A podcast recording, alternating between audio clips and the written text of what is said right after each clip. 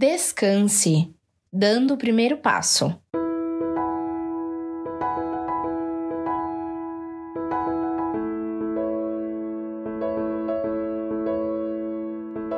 Sempre associamos a ideia de descansar com um período de folga, como algo em oposição ao trabalho.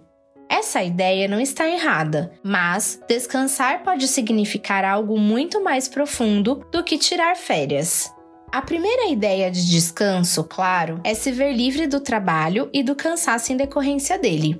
Antigamente, a vida era mais simples para a maioria das pessoas. O cansaço geralmente estava associado ao trabalho físico, logo, uma boa noite de sono era suficiente para descansar o corpo. Hoje é muito diferente. A tecnologia, o mercado, as relações, tudo ficou mais complexo e complicado.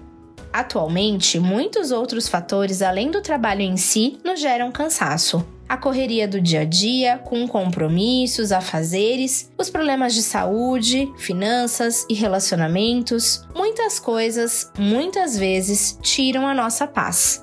É a chamada fadiga emocional. Nos sentimos emocionalmente esgotados. São as preocupações. Como o próprio nome explica, preocupar-se é ocupar-se antecipadamente. É deixar que um pensamento se torne fixo e tire o seu sossego. A preocupação perturba, gera ansiedade, medo, apreensão, inquietação. Esse processo gera muito cansaço.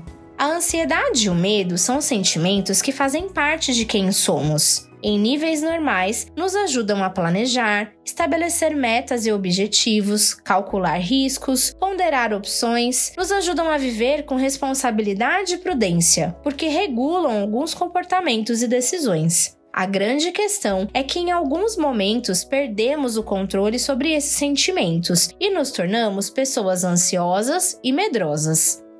A ansiedade e o medo excessivos passam a controlar a nossa vida, nossos pensamentos e decisões. Em situações extremas, a preocupação torna-se um hábito cotidiano, persistente e intenso, afetando nossa saúde e bem-estar.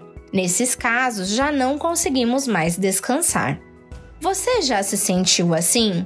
Aflito e preocupado em momentos em que poderia relaxar e descansar? Quando o cansaço emocional chega nesse nível, é muito importante parar tudo e recalcular a rota. Você precisa se cuidar. Quando Deus fala sobre o descanso em Sua palavra, a ideia gira em torno de descansar nele. Deus está pedindo para que você deixe sobre ele as suas responsabilidades. Entende? É abrir mão de ter o controle sobre a sua vida em troca de um sentimento de paz e tranquilidade que só Ele pode oferecer.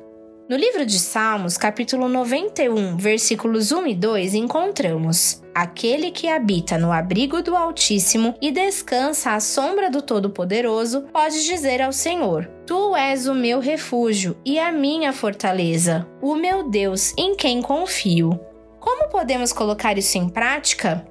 Lembre-se que é um processo. Você não se tornou uma pessoa ansiosa e medrosa de uma hora para outra. Da mesma forma, será necessário deixar Deus trabalhar em sua vida para tornar-se dependente dele e, enfim, descansar. Muito mais do que dizer que você entregou sua vida para Cristo, você precisa ter uma atitude de entrega. Se você nunca entregou sua vida para Ele, comece fazendo uma oração. Converse com Ele e reconheça sua condição de pecador. Ele te ama e está só esperando seu convite para te ajudar em todas as áreas da sua vida.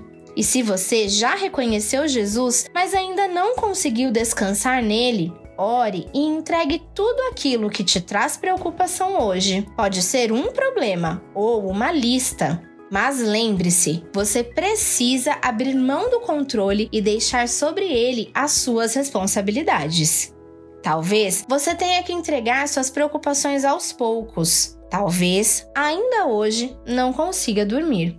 Mas é necessário ter uma atitude constante de entrega. Deus promete descanso. Só Ele pode fazer ficar mais leve.